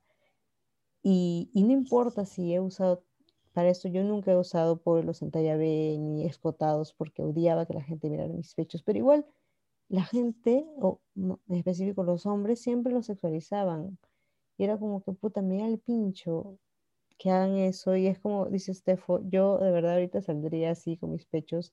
Igual, no, no te diría que no invitaría a todas las chicas a que lo hagan, porque sí es cierto de que existe todavía mucho acoso en internet. Y si tu foto sale por ahí muy filtradas y es muy probable que salgas acosada, burlada. Y todo Pero eso algunas compas se ponen máscaras, he visto. O sea, ahora lo entiendo por el acoso. La hay que salir así. Con mm, Sí, yo sí la hago, por eso les he preguntado. ¿Cómo se llama? Espérate, tiene un nombre, se llama pasamontañas, algo así. Pasamontañas. Me pondría uno de Capuchas. los Capuchas. O tu pañuelito verde y nomás. Mm, puede ser. Yo lo que quería agregar, que era también muy acorde a lo que ustedes dicen, y es porque, o sea, es que es lo caso, ¿no? Porque, em, claro, los hombres, porque la mayoría son hombres, este, ay no, ¿por qué muestran sus tetas? Ah, pero en los videos pornográficos, o sea, tranqui, ¿me entiendes? O que, no sé, en comerciales salgan mujeres con muy poca ropa, ¿me entiendes? O haya calendarios con mujeres con muy poca ropa, ¿no? Y que, oh, maravillas, salgan comerciales que son dedicadas hacia los hombres o calendarios que se regalan a los hombres, porque sé yo, por productos mecánicos y de autos y toda esta vaina. Y es eso también, ¿no? Porque, claro, no te gustan mis tetas porque no te lo estoy mostrando con un fin para que lo sexualices o un fin sexual, ¿me entiendes? Si no te lo estoy mostrando con un fin de protesta, ¿no? Como un fin em, que este es mi cuerpo, esto es mío y tú no lo debes tocar, ¿me entiendes? También es como en plan, estoy aquí en la calle, estoy desnuda y no tienes por qué tocarme, no tienes por qué em, acosarme, ¿me entiendes? Creo que también hay un, hay un, hay un cierto acto, no sé si de rebeldía, pero es como que un acto de no sé cómo definirlo, ¿no? Como algo revolucionario, en plan de que este es mi cuerpo y tú no tienes por qué hacerme nada, así este calata en la calle, ¿me entiendes? Así yo ande calata por todos lados, no tienes por qué tocarme, no tienes por qué abusar de mí, no tienes por qué ni acercarte, ¿me entiendes?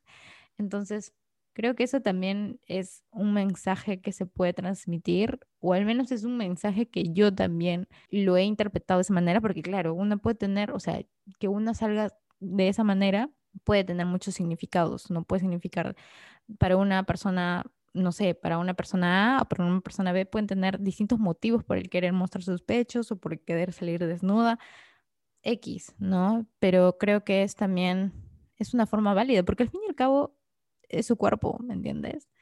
Y tiene todo el derecho a hacer con su cuerpo lo que quiera, en realidad. Y como creo que nada mejor que usarlo como una medida de protesta, de protesta, ¿no? Sobre todo cuando tanto tiempo nuestro cuerpo siempre ha sido usado, o sea, siempre ha sido sexualizado. Y la única manera en la que podríamos mostrar nuestro cuerpo era para fines sexuales mm. o para complacer eh, la visión masculina, ¿no? Entonces, eso también. Es una medida de provocación también, porque muchas de las mujeres que salen a protestar que salimos a protestar no tenemos el cuerpo ideal que muestran hegemónicamente desnudo, ¿no? De mujer delgada, con pechos firmes, blanca, ¿no? Alta.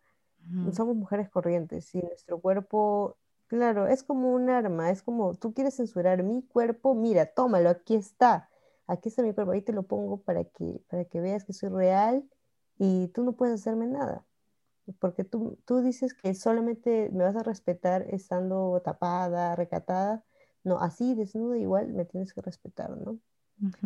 Y esto va ligado mucho a la siguiente, al siguiente mito, bueno, reclamo, prejuicio. Consigna. Ajá.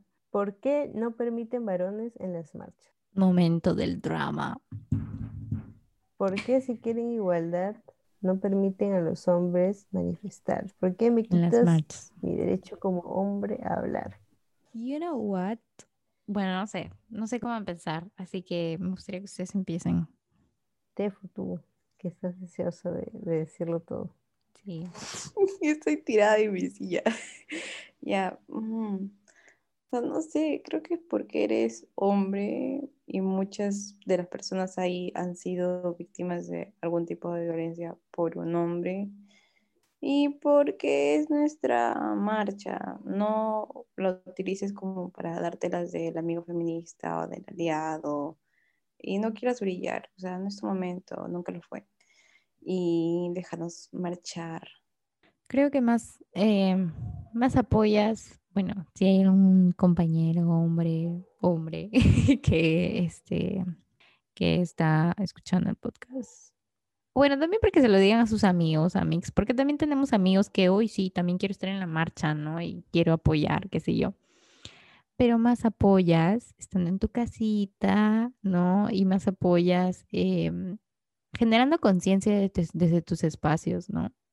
Mm, creo que ahí se siente el verdadero apoyo, ¿no? Y, no necesariamente estando presente en las marchas. Em, pero para esto también es importante, creo, mencionar de que tampoco es que está prohibido que un hombre se acerque a la marcha. Puede ir, pero usualmente están en los bloques finales. ¿Por qué menciono esto? Porque pasa de que a veces hay menores de edad que van a las marchas y usualmente también van con sus padres, ¿no? Porque pues a veces no pueden ir menores de edad sola en las marchas. Entonces, si usualmente mm, mm, tienes que ir acompañada de, un, de tu hermano o de tu papá, ¿no? Puedes ir. No, estoy, no estamos diciendo que está así prohibido, pero usualmente no se recomienda porque como ya lo mencionó Tefo, usualmente también hay, mujeres que han sido violentadas por, em, por hombres, ¿no? Entonces, aún, o sea, aún cuesta un poco, eh, eh, bueno, un hombre que esté cerca, ¿no? O incluso también, amigas, y esto va para amigas, es que una no sabe si tu amigo ha sido eh, agresor de alguien, ¿entiendes? Mm, y, y, ahí también es cuestión de, ok, voy a llevar a mi amigo que es súper aliado, no, sí, es súper deconstruido, pero la verdad, en estos tiempos, yo la verdad, yo sorry, si hay un amigo que escucha esto, yo no pongo mis manos al fuego por ningún amigo, ningún amigo en realidad.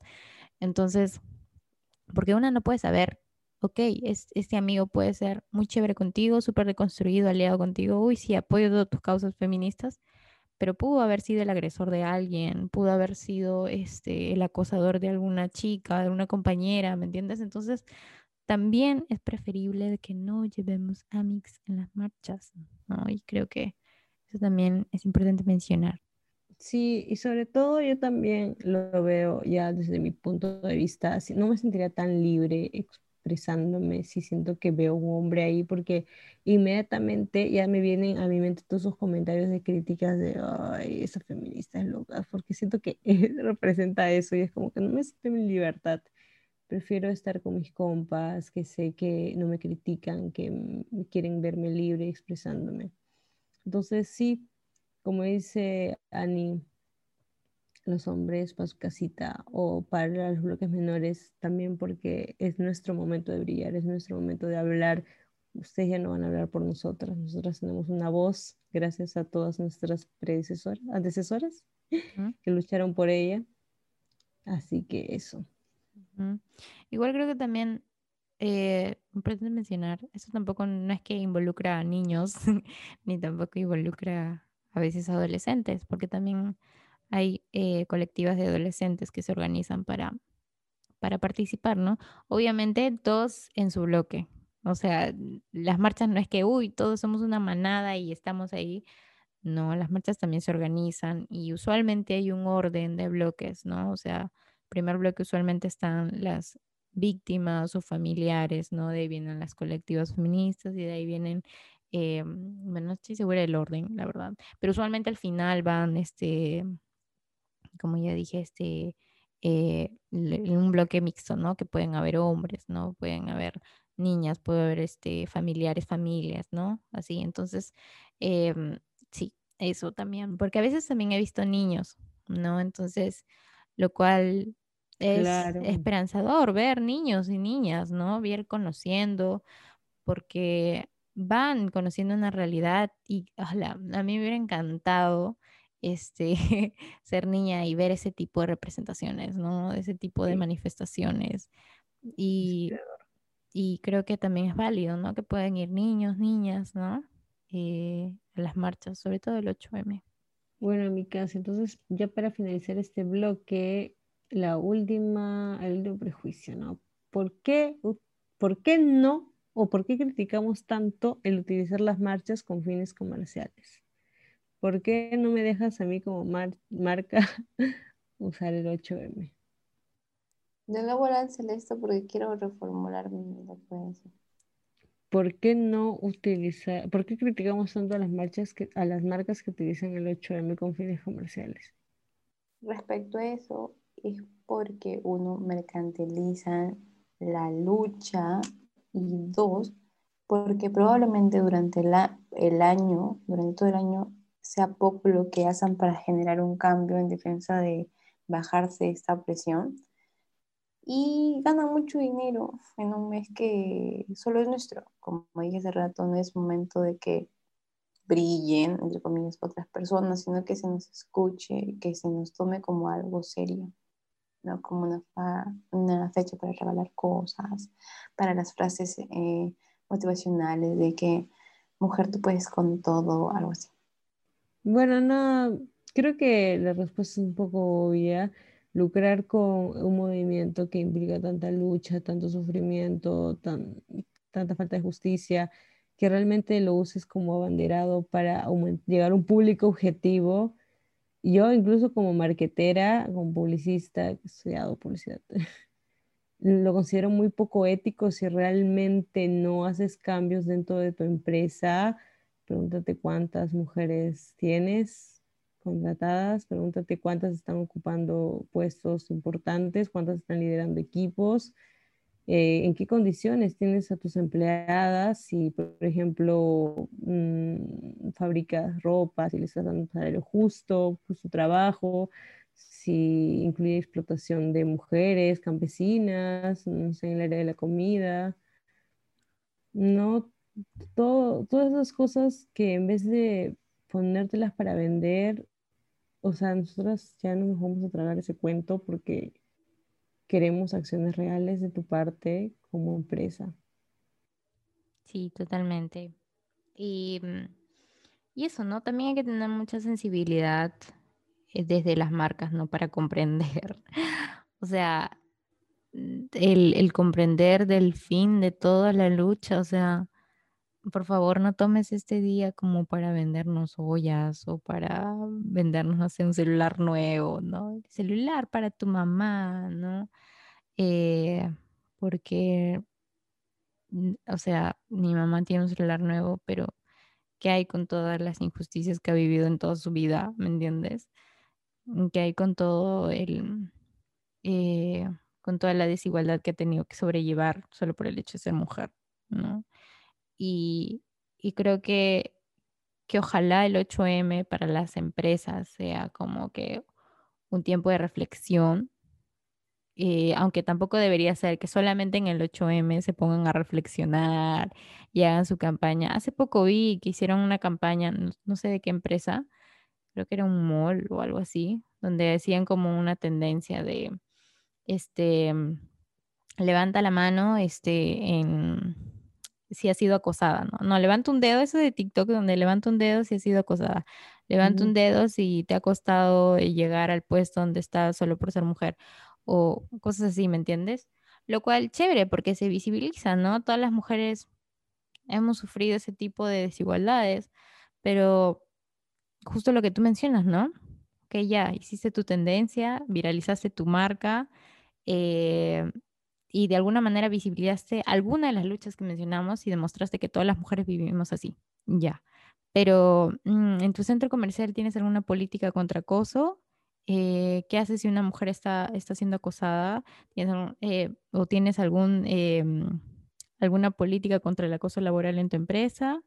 Eh, ¿Me entiendes? Esos tipos de cuestiones que no necesariamente se deberían hacer por, por marzo, ¿me entiendes? O por el 8M, sino también que debería ser una constante eh, autocrítica también, ¿no? Entonces, así que por favor a las marcas no esperen a que lancen una campaña y que, porque a veces pasa que seamos las colectivas feministas o las feministas las que tengamos que decirte, ya, pero ¿qué estás haciendo por el otro lado? ¿Me entiendes? Creo que usualmente eso pasaba en los bancos, ¿no? Los bancos usualmente hacían esta vaina de, uy, sí, Día de la Mujer y toda esta vaina.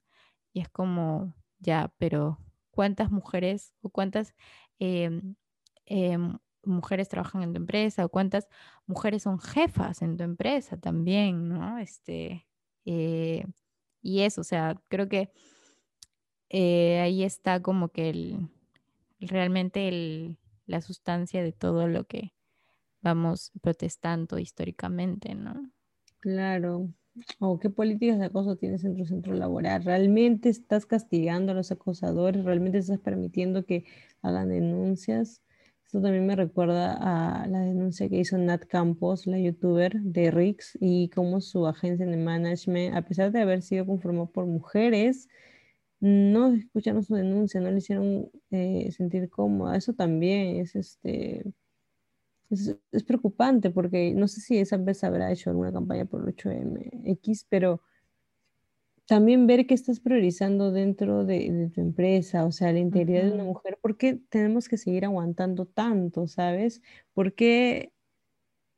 Es que pasó algo la otra vez que mi mamá mencionó que, que hubo una pelea con unos compañeros porque uno era homosexual y, el otro apoyaba a López Aliaga. Entonces, este, ella dijo como que sí, pues él también se debe sentir incómodo porque López Aliaga es súper homofóbico y tal. Y yo le dije, pero mamá, tú y todas las mujeres también, también, ¿por qué, ¿por qué ustedes no deberían sentirse indignadas, no? ¿Por qué a, a, ellos sí? ¿Por qué a otras luchas sí se les debería priorizar, pero a nosotras no? ¿Por qué?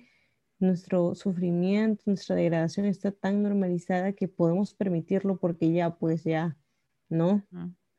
Claro. Eso molesta. Sí, igual. O sea, con esto tampoco estamos diciendo que, mm, o sea, López Aliaga es tan, tan em, peligroso como para las luchas de la comunidad LGTBIQ como para las mujeres, ¿no? Este, y creo que eso también es importante claro que hay cierto como que estigma de que, no, las mujeres hemos tenido tantos políticos machistas que ya para algunos pueden ser normal que venga uno más, ¿me entiendes? Con tal que mejore la economía del país, todo ok, ¿me entiendes? Con tal que tenga títulos en no sé dónde y haya tenido experiencia política, eh, no necesariamente con los partidos más éticos, pero, pero todo ok. Em, y eso, ah, y también lo que quería agregar, acá estamos hablando de marcas, pero creo que también es importante criticar a influencers, ¿no? Hay influencers que también le meten ahí su vaina de publicidad, su vaina de marketing, también venden de alguna manera su imagen y que también de la nada se vuelven feministas el 8 de marzo, ¿me entiendes? O sea, de la nada sí a favor de, los derechos, de la, igualdad, ¿no? Eh, sí, el igualismo. El igualismo, como que sí, las mujeres tenemos derecho eh, también tenemos derechos y esto, ¿no? Entonces, también hay que ser conscientes en ese punto, o sea, yo entiendo de que, claro, es tu imagen y que hay que ponerse, pues, las pilas, ¿no? Al menos en algún momento, pero también no, no trates de, de mm, aprovecharte, ¿no? De una fecha que también a muchas porque a muchas también entramos en reflexión ese día, ¿me entiendes? También tenemos que recordar muchos dolores, mucho sufrimiento, ¿me entiendes? Así que eh, tampoco es un día donde, uy, sí, voy a salir con, eh, con no sé, con ropa y, sacar polos que digan hashtag eh, Year Power, ¿me entiendes? o, o con poder de mujer, o no sé, ¿No entiendes? Algo así, porque sé que había un influencer que hizo eso también. Y, que no, tampoco te aproveches de las luchas, ¿no? Que para mercantilizar. Claro que esto tampoco entra como que emprendedoras, ¿no? Que también hay emprendedoras feministas que de alguna manera necesitan vender tipo de merchandising.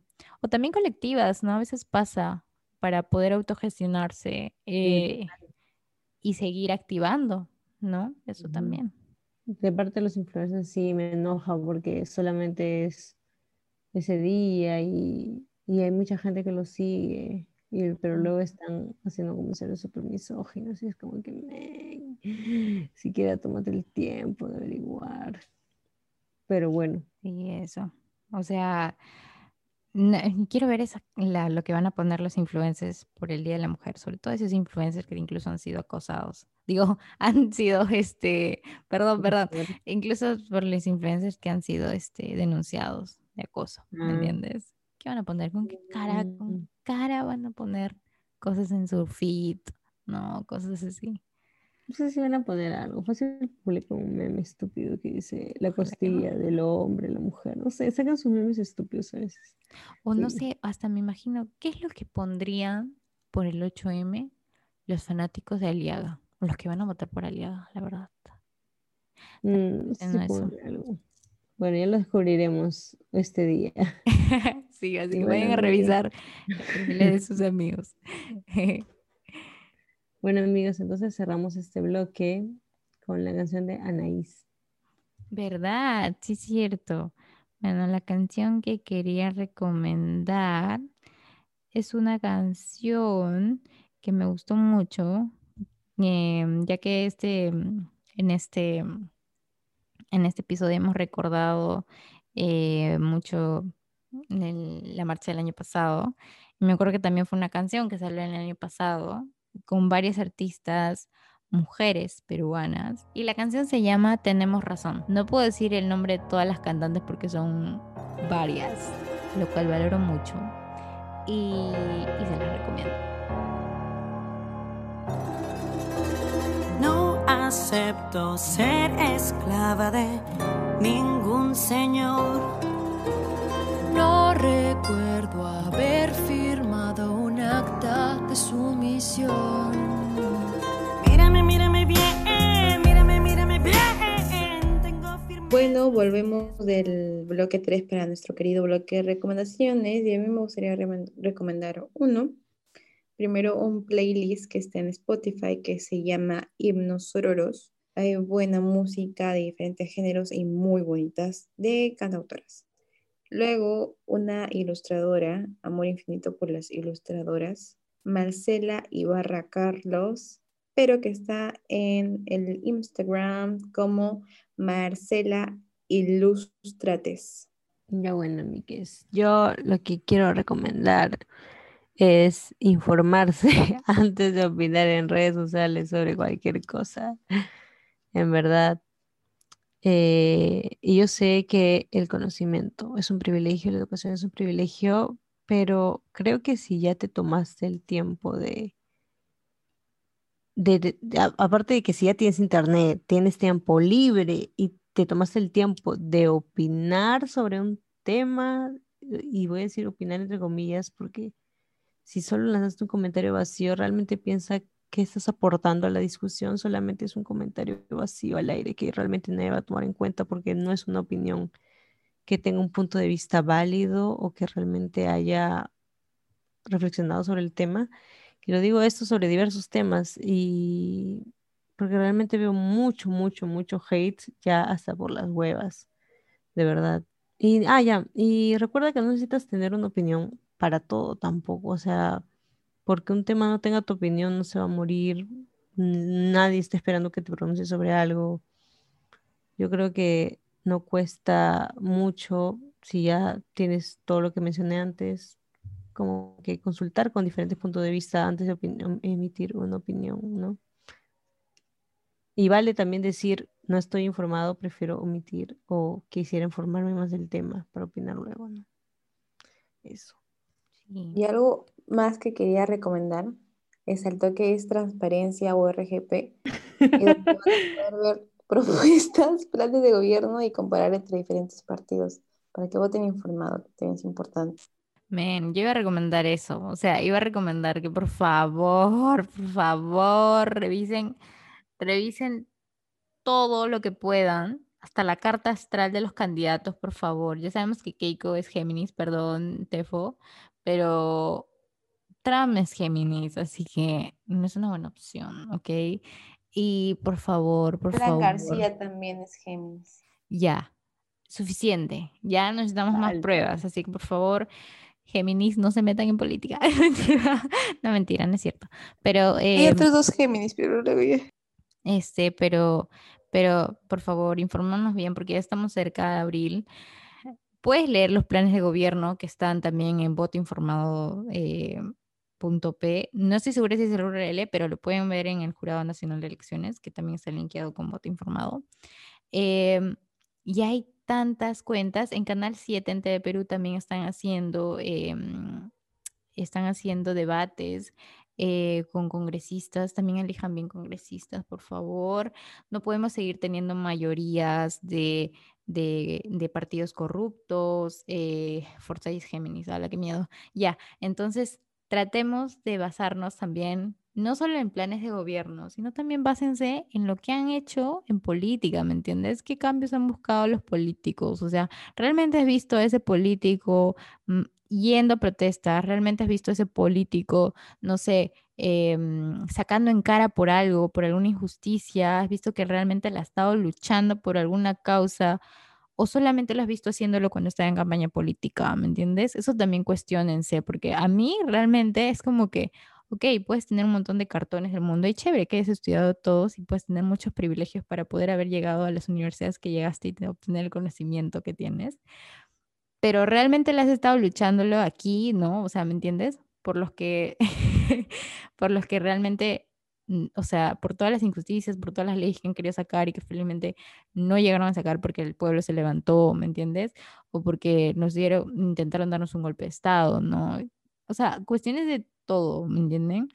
Traten de hacer su chamba como ciudadanos, ustedes también, y eso también va para nosotras, ¿no? Nosotras también tenemos que hacer nuestra chamba en, el informarnos y en el eh, no escoger este, políticos machistas, aunque es totalmente válido que podamos decepcionarnos después, porque la verdad, personalmente yo también estoy con un mood de, ok, voy a investigar y hacer todo esto, pero no me va a sorprender si esta persona por la que voy a votar me pueda decepcionar.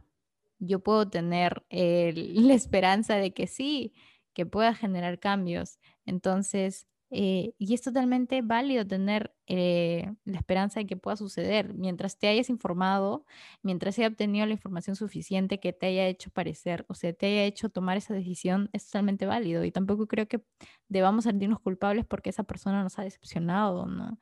y por eso también no tengamos miedo, ¿no? En confiar un poco en, el candidato que podemos que, o que creemos que pueda darle un rumbo al país como, como nosotros queremos, ¿no? Como nosotras queremos, ¿no? Em, creo que cada peruano tiene un, o quiere un país eh, de tal manera, ¿no? que el Perú llegue de tal manera de acá unos cinco años. Entonces, también pensemos en eso, ¿no? En qué tipo de país queremos y pensemos en qué candidatos nos va a poder o nos va a permitir llegar a ese país que queremos. Y eso, creo que nada más es lo que quería decir. Eso, amigos, este, o sea, cuestionar a tu candidato, cuestionarlo a pesar de que salga elegido, está y a pesar que tú hayas votado por él, también es totalmente válido cuestionarlo, ¿me entiendes? o sea, no entiendo por qué la gente se, se ensaña en endiosar a un político, si no es eso estamos eligiendo porque tienes la misión de representarnos, de velar por la seguridad de todos los peruanos y peruanas. Y si vas a hacer algo mal, te vamos a acusar y te vamos a sacar.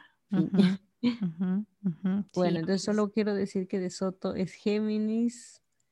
Este, ¿qué más? López Aliaga es Acuario, qué vergüenza para los Acuarios. Verdica Mendoza es Sagitario, Guzmán es Leo, Uresti es Virgo y Marco Aranda es Libra, hoy antes cáncer, qué palta hoy para cáncer. Felizmente no hay ningún Capricornio. no hay ningún Piscis. Sagasti es Capricornio. No, Bueno, puede ser porque es sabio. Porque, recitas poemas, pues. ¿no? Oh, está haciendo Capricornio, me mentiste. fake news, fake news, la tefa. Sí, sí. Ya bueno, entonces de aquí nos despedimos, amigos. Muchas gracias por escuchar el episodio. Disfruten el 8M. Bye. Y sean conscientes. Bye.